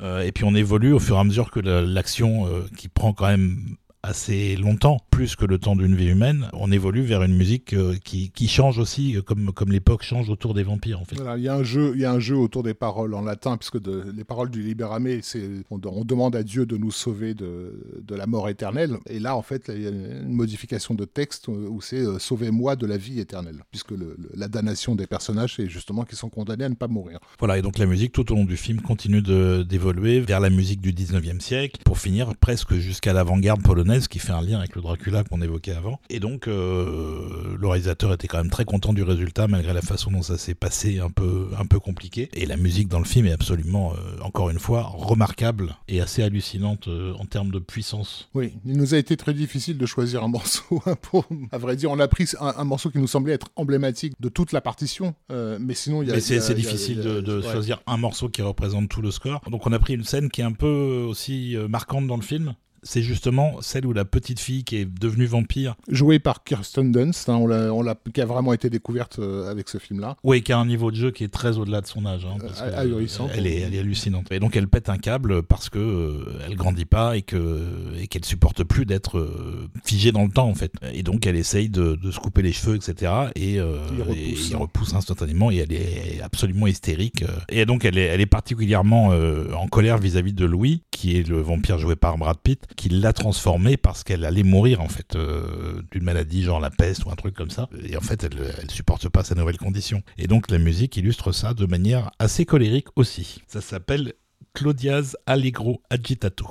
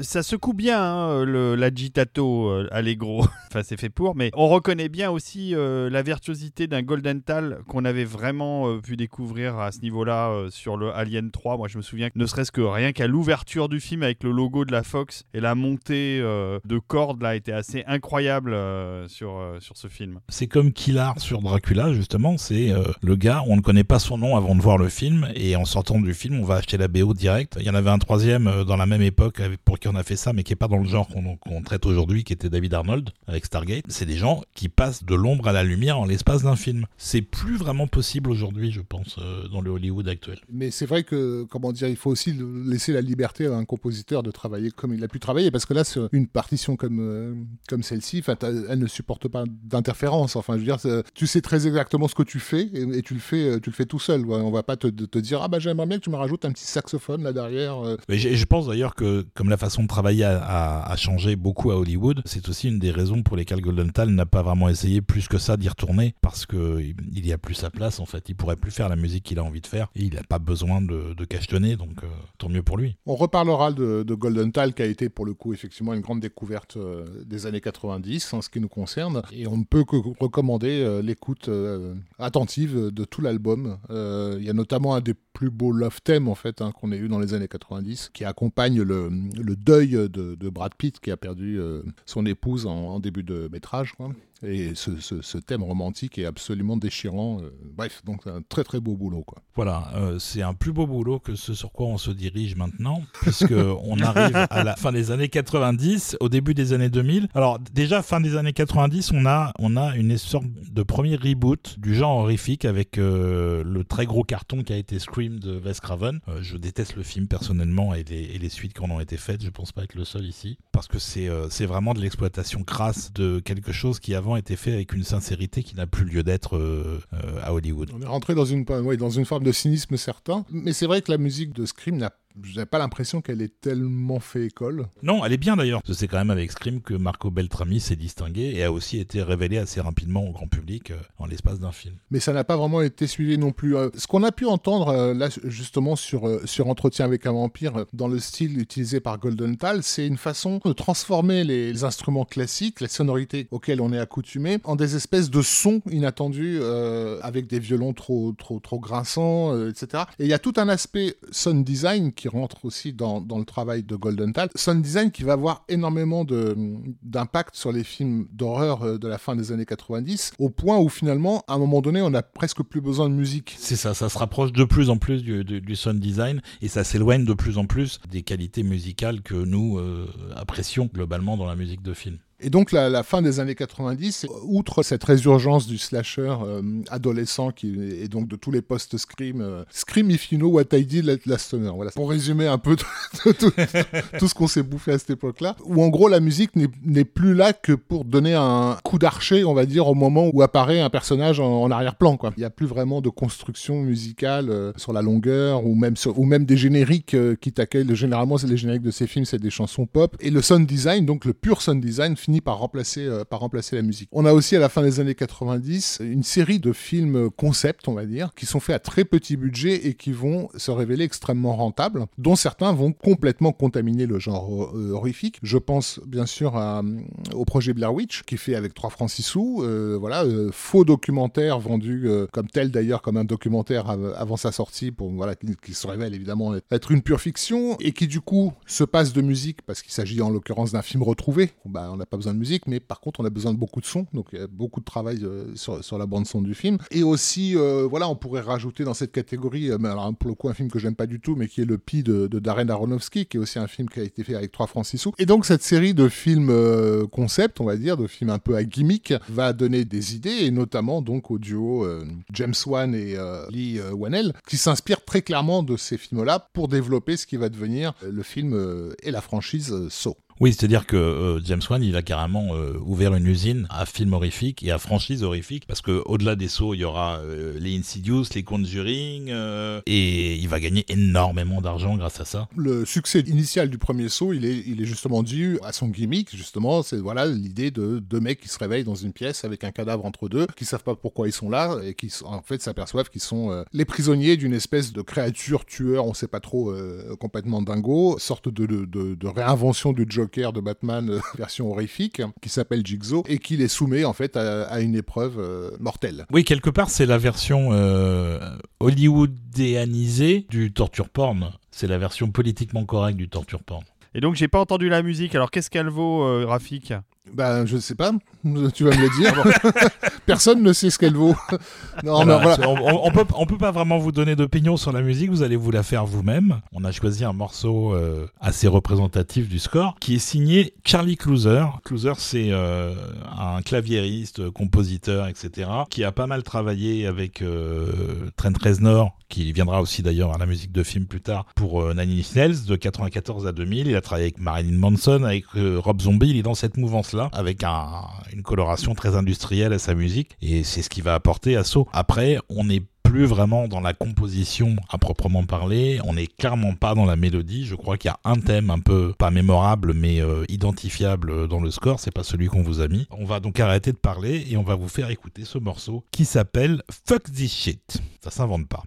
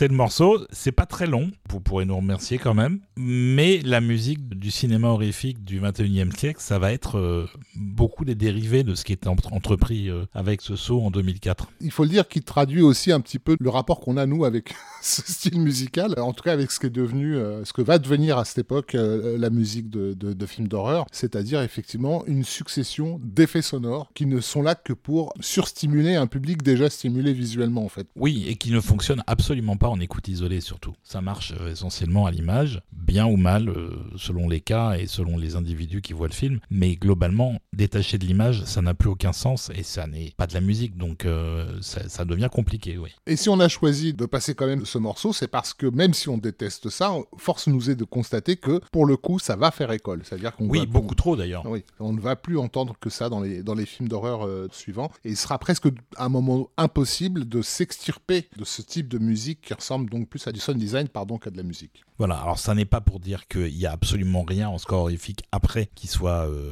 plus écoutable que ça. Il y en a, mais ça devient désormais une vraie minorité. Bon, de 2004, on fait encore un bond dans le temps de presque 10 ans en 2012 avec euh, un autre film que je n'ai pas vu. Je suis désolé. Alors là, on, arrive dans des périodes où ma connaissance du cinéma horrifique s'est étiolée et c'est Maniac. Qu'est-ce que Maniac? Maniac, c'est un remake euh, du film, du classique même de William Lustig de la fin des années 70, qui était donc à son époque un film qui avait été plutôt reçu froidement par pas mal de pays, puisque je rappelle qu'il a été interdit tacitement en France. Hein. Euh, il était menacé de X, et du coup, le distributeur ne pouvait pas le sortir en salle. Euh, donc c'est pour ça qu'on l'a eu en vidéo euh, à l'époque chez, chez René Château. Avec une très belle affiche. Et qui était un, film qui en fait s'emparait des méthodes euh, jusque-là réservées à un cinéma très new-yorkais intello, pris sur le vif, etc. pour filmer l'abominable, en fait, c'est-à-dire la, dérive d'un psychopathe euh, obsédé par le corps féminin qui faisait une série de victimes euh, dans le métro euh, bien, bien sordide. Ce caractère sordide, sulfureux, au fil des décennies, est devenu finalement recherché. Le maniaque de William Le Sig est, par, la, force des choses devenu un classique, après avoir été considéré comme de la quasi-pornographie. D'où l'idée, effectivement, de ressusciter le truc avec, avec ce, ce remake tardif qui, à un moment donné, avait été envisagé pour Alexandre Aja, donc un énorme fan euh, du film, réalisateur français qui a grandi avec euh, les cassettes René Château chez lui, quoi, et qui finalement, voilà, Aja va, va préférer euh, passer la main, enfin, avoir un poste de producteur, même si je pense que son influence créative est très importante sur le projet. La réalisation est assurée par Frank Calfoun. Qui est le gars qui travaille avec Aja depuis longtemps, depuis haute tension, je pense. Et l'idée, en fait, c'est de, de, de, forcer l'identification du spectateur au tueur en ne quittant absolument pas son, son point de vue, en fait, pendant le film. C'est un film en POV, comme on dit, point of view, en, vue subjective, qui nous, qui nous oblige en fait à, vivre à travers le, le, personnage, interprété par euh,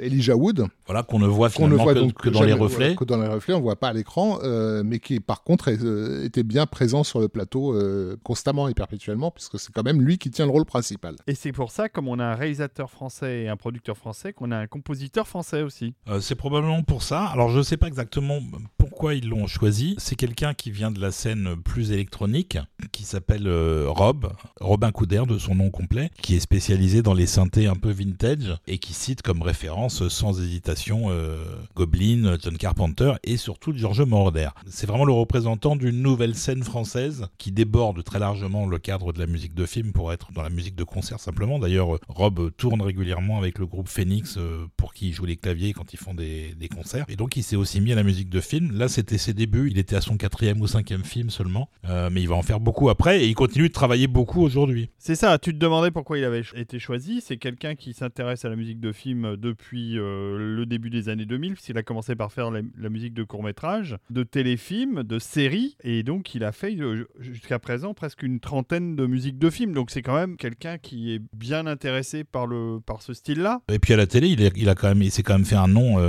assez prestigieux avec une, une, grosse série de Canal+ qui s'appelle Le Bureau des légendes. C'est lui qui a fait toutes les saisons. C'est un mec très sympa en plus, euh, très honnête en fait quand il s'agit de sa capacité à, euh, composer, puisque quand il a besoin d'instruments un peu plus élaborés ou de quelques cordes ou même d'un orchestre, il y a eu des cas où il avait un orchestre, il, il, le dit lui-même, ça n'est pas lui qui orchestre, il sait pas faire. Par contre, pour ce qui est de maîtriser les synthétiseurs, ça oui. Et donc sur Maniac, on a un peu quelque part le début d'une nouvelle vague qui est le revival euh, années 80. Sauf que beaucoup d'autres se sont engouffrés dedans, mais il y en a très peu qui ont suffisamment digéré le truc pour faire autre chose que de reprendre les sons de l'époque, les synthés de l'époque. Euh, Rob, lui, il est allé un peu plus loin, il a vraiment compris euh, ce qui faisait la spécificité tout en mettant un petit peu sa patte personnelle à lui aussi dans les hommages qu'il fait aux années 80. Donc euh, c'est vraiment très très bien ce qu'il a fait pour Maniac. Et c'est pour ça que tu l'as sélectionné, que vous l'avez sélectionné, Rafik et toi. Et on va écouter le morceau peut-être et on, va écouter un morceau et puis après on va vous parler un petit peu de ce que lui disait, de ce qu'il a fait pour le film. Bah c'est parti, ça s'appelle Haunted.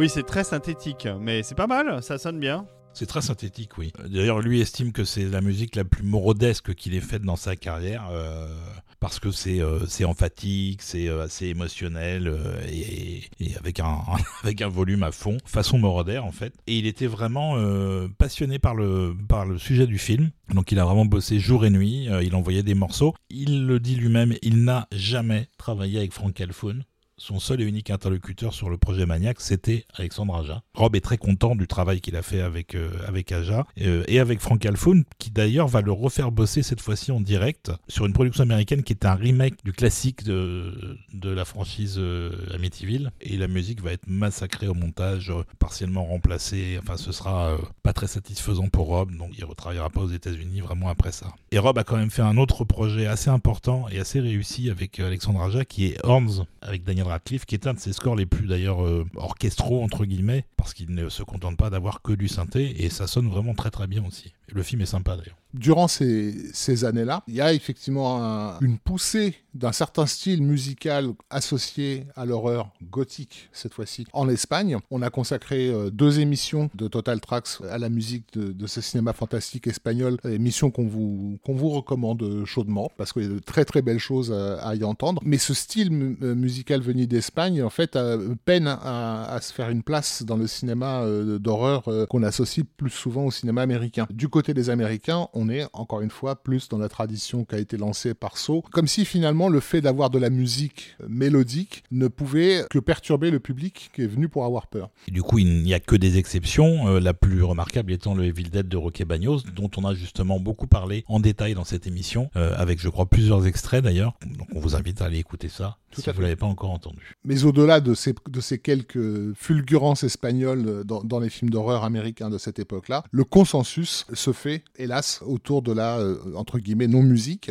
Oui, c'est un peu, c'est un peu la flatline en termes de composition musicale dans les années 2010, avec entre autres l'émergence d'un compositeur. On se demande s'il est choisi d'ailleurs pour faire les musiques ou parce qu'il a une gueule flippante et qu'on peut le mettre aussi comme acteur dans les films, parce qu'il il fait souvent des petits rôles dans les films qu'il met en musique. Il s'appelle Joseph Bichara. Euh, c'est devenu le meilleur ami d'ailleurs de James Wan euh, sur ses productions, euh, mais pas seulement. Et c'est quelqu'un euh, qui donne le ton aujourd'hui dans le cinéma horrifique. Et le ton, il n'est pas vraiment euh, musical du tout, du tout. C'est vraiment du sound, du sound design. Si je peux me permettre, euh, on avait parlé à plusieurs reprises euh, de Christopher Young qui continue à composer un peu pour le cinéma puisqu'il avait fait euh, le film de Sam Raimi euh, Drag Me to Hell si je me souviens bien. Il est pas mort euh, Chris Young. Non, il n'est pas mort, mais il fait des choses qui sont pas non plus tellement intéressantes, justement parce qu'on va pas le laisser composer des grands thèmes mélodiques, horrifiques, qui marchaient très bien sur le public à une époque. Pourquoi ça marche plus aujourd'hui? Bah, on n'en sait rien. Ça marche en fait. C'est juste qu'on le fait plus. Et donc Chris Young, même lui, est obligé de, de tomber dans le sound design maintenant quand il compose pour le cinéma, ce qu'il ne fait plus tellement d'ailleurs. Il est quand même un petit peu en retrait depuis quelques années, malheureusement. Mais son dernier score est sorti il y a quelques semaines et c'est pas super passionnant en fait. Et donc, euh, Olivier s'est fait une joie pour vous éviter des heures et des heures de torture. De, Euh, de vous faire un petit résumé. euh, voilà, un petit medley des merveilles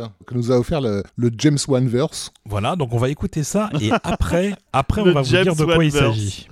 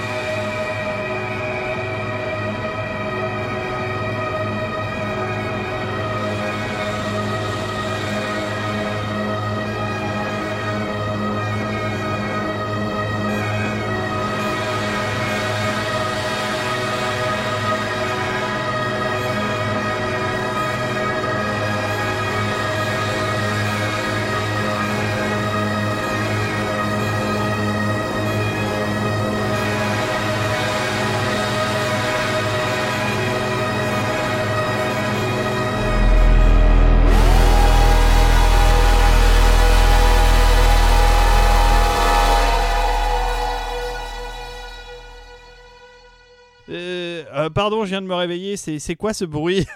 C'est ce- c'est la musique qu'on vient d'écouter, c'est ça? C'est ça, donc c'était un, un- un medley de trois scores. Euh, oui, parce qu'il y a trois Oh films. là. On a l'impression que c'est le même, mais non, c'est euh, trois films de 2013, 2014 et 2018 respectivement. Trois succès même. Euh, trois succès, les deux premiers étant euh, dans l'univers euh, Conjuring de James Wan, c'est euh, The Conjuring et Annabelle, tous les deux signés par Joseph Bichara. Et le troisième, c'est Hereditary, qui a été plutôt bien noté par les fans en termes de film, qui est mis en musique par Colin Stetson. Donc c'est pas pour dire qu'il y a que ça, mais quasiment. Là maintenant, en 2023, la musique du film d'horreur, c'est toujours ce qu'on entend là. Ça n'a pas évolué, on va même plutôt dans le mauvais sens, puisqu'on est encore de plus en plus proche du sound design, il y a de moins en moins de musique en fait. Donc si vous nous suivez de- depuis la première émission consacrée donc au, au cinéma d'horreur, je vous rappelle qu'on a débuté avec Franz Waxman et la fiancée de Frankenstein, si vous vous en souvenez, et on, est, on en est donc arrivé à ce point. Inutile de dire que c'est pas tout à fait là qu'on trouve notre euh, plaisir. On va quand même euh, finir sur une note un peu positive. euh, un film qui fait partie des films semi-horrifiques de Jordan Peele, qui se situe entre Get Out et Nope, et qui s'appelle Us. Alors je n'ai pas vu le film, donc je ne sais pas comment ça se place dans le film, mais globalement les trois films sont mis en musique par le même compositeur, qui s'appelle Michael Abels, et le gars est plutôt assez inventif pour le coup, tout en restant un petit peu quand même par moment dans des, atmosphères un peu sound design. On sent qu'il y a un vrai mu- musicien derrière, et dès qu'il a l'opportunité de faire un truc un peu plus euh, élaboré, euh, il ne se prive pas de le faire. On peut pas dire que les albums sont entièrement satisfaisants ou convaincants, mais il y a des choses intéressantes. Donc euh, c'est déjà toujours mieux que ce qu'on a écouté juste avant. Et on va terminer l'émission tout à l'heure sur euh, un morceau qui vient de Us, qui s'appelle Anthem. Mais encore une fois, je ne sais pas quel est l'usage à l'image et si ça a un rôle de musique euh, euh, intradiégétique ou pas.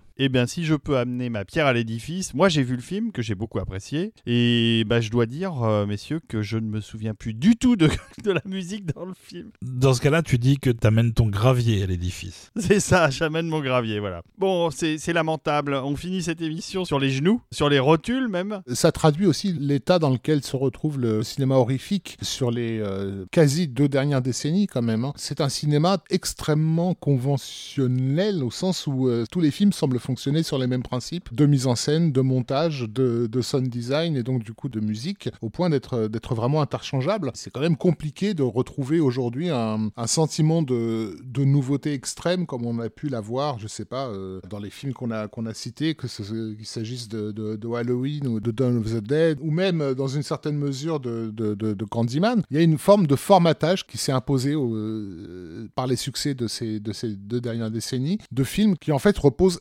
exclusivement sur une stimulation spécifique. Le public a pris l'habitude de réagir exactement comme il faut au bouton sur lequel on appuie. Alors c'est un truc qui a toujours existé. Carpenter a toujours reconnu qu'il faisait des cheap tricks hein, dans, ses, films, des effets mis en scène hyper vus et revus et revus, mais qui continuaient à, effrayer le public. hein, la- L'apparition soudaine d'un personnage au premier plan et ce genre de, choses-là. Mais il y avait, aussi tout un, film autour de ces cheap tricks. Là où finalement, sur euh, que ce soit les productions de James Wan d'un côté ou euh, les délires à la hostel de l'autre, on n'a plus que des effets de stimulation, mais sans rien autour, en fait, sans, rien qui nous, nous soutienne. Voilà, et c'est un genre que moi j'ai adoré. euh, j'ai vu tous les films d'horreur des années 70, 80, euh, même 90 à la limite. Et puis à partir de Scream, j'ai commencé à lâcher l'affaire et comme ça c'est un petit peu dégradé encore depuis, j'ai plus la force là de, de voir ces éléments de franchises. euh, Et donc comme en plus je suis pas motivé par la musique, ce qui parfois était un vrai moteur dans les années 80, bah oui, je j'avoue que je suis moins cultivé en, en- en cinéma horrifique des années 2010 que je l'étais euh, dans les années 80. Nous revendiquons pleinement notre statut de vieux con en ce qui concerne le cinéma d'horreur de ces euh, de deux dernières décennies. Voilà, donc on vous a parlé un petit peu de musique horrifique. C'est juste vraiment un aperçu euh, assez bref. On aura forcément l'occasion d'y revenir euh, d'une manière ou d'une autre, ne serait-ce qu'en parlant d'un ou Oui, d'un ou plusieurs de- compositeurs, parce que euh, c'est voilà. évi- évident qu'on va pas laisser passer un Christopher Young. On a trop de choses euh, à vous, à vous faire écouter de, de lui. Oui, un Marco Beltrami ou des gens comme ça qui ont, qui ont un vrai talent. euh, Voilà, Golden Tal, j'espère évidemment qu'on aura l'occasion de revenir sur son cas parce que pendant quelques années, ça a été quand même une étoile filante euh, vraiment intéressante. Quoi. Donc oui, on aura l'occasion de revenir sur, ce- sur ces compositeurs. Là, l'idée, c'était vraiment de faire un, un survol euh, de l'évolution d'un- genre euh, cinématographique et du coup du genre musical qui lui est associé et de voir qu'effectivement, il y avait eu quand même une, évolution euh, impressionnante, pas toujours dans le bon sens, mais en tout cas intéressante au fil des, des décennies sur euh, qu'est-ce qui nous fait peur. Donc apparemment aujourd'hui, ce qui nous fait peur, c'est le bruit. Et du bruit, moi je peux vous dire que euh, nos amis, nos êtres de lumière, eh ben, ils en font, ils en font beaucoup. Surtout euh, sur le forum. alors on dit plus un forum, maintenant c'est sur Discord, où vous pouvez rejoindre la communauté Total Tracks et participer avec nous tous, puisque nous y sommes tous maintenant, à des discussions enflammées sur la musique de film. Donc voilà, je remercie encore évidemment nos contributeurs de nous soutenir, mais, mais je vous invite, hein, si vous nous écoutez, à rejoindre le Discord de Total Tracks. Qu'en penses-tu, professeur? Ah, mais je suis d'accord, moi, j'y suis tout le temps sur le Discord de Total Tracks. Euh, nos tipeurs qui le fréquentent déjà le savent. Euh, on échange sur des tas de choses. Euh, c'est déjà, déjà une nouvelle communauté en fait qu'on a, qu'on a créée avec ça. Alors, en parlant de tipeurs et de communauté, certains des tipeurs les plus généreux, ceux qui sont en palier Morricone ou supérieur, vont aussi recevoir prochainement après la diffusion de ce deuxième épisode sur le cinéma d'horreur, un mail qui leur donnera accès à une playlist dédié à la thématique de l'épisode. Donc ça veut dire qu'on va avoir les morceaux qu'on a écoutés dans l'émission, mais aussi pas mal d'autres. Je pense que ça doit faire bien 5-6 heures de, durée. Des morceaux connexes. Voilà, qui sont vraiment dans le, dans, le, sujet. Et on va essayer de faire ça à chaque épisode, ou quasiment à chaque épisode, de vous proposer une, euh, une playlist pour explorer un peu plus avant ce qui a été euh, discuté dans nos épisodes. C'est-à-dire qu'à la préparation de chaque épisode, Olivier passe 3 heures supplémentaires à aller sélectionner tous les morceaux avoisinants euh, de ceux qui ont été déjà sélectionné. Ouais, j'ai peur que ça dure plus que 3 heures en fait, mais bon. Il faut dire aussi que non seulement il prépare ça pour notre belle communauté, mais il se fait aussi plaisir et il fait ça pour euh, la, formidable radio euh, sur le net, euh, lagrandeévasion.fr. Alors lagrandeévasion.fr, diffusé pendant qu'on est en train d'enregistrer cette émission, et j'ai devant moi le morceau qui passe en ce moment, c'est L'échine du diable de Javier Navarrete. Comme quoi, c'est le genre de choses qu'on peut entendre comme ça sur lagrandeévasion.fr. Et tout à l'heure, il y avait Space Truckers, et donc ça, c'est absolument indispensable aussi. Voilà, et donc la, la playlist que vous allez recevoir, en tout cas pour ceux qui sont éligibles, utilisera une version un peu différente de l'interface de la Grande Évasion pour vous donner une playlist qui soit aussi euh, jolie à regarder. Oui, très jolie à regarder. Voilà, bah, je crois qu'on a tout dit. On a parlé euh, du Tipeee, on a parlé euh, du Discord, on a parlé de lagrandeévasion.fr. On est exhaustif. Et puis on vous remercie pour votre attention, pour votre écoute et pour vos retours sur les réseaux sociaux. Et on vous dit à bientôt pour de nouvelles aventures. Voilà, bah, à la semaine prochaine, hein, puisque de toute façon maintenant c'est toutes les semaines. D'ici là, on vous embrasse, on vous remercie, on vous laisse avec le Anthem de Michael Pour Us en clôture de cette émission. Et bisous bisous. Salut Rafi. Bisous bisous bisous. Salut David.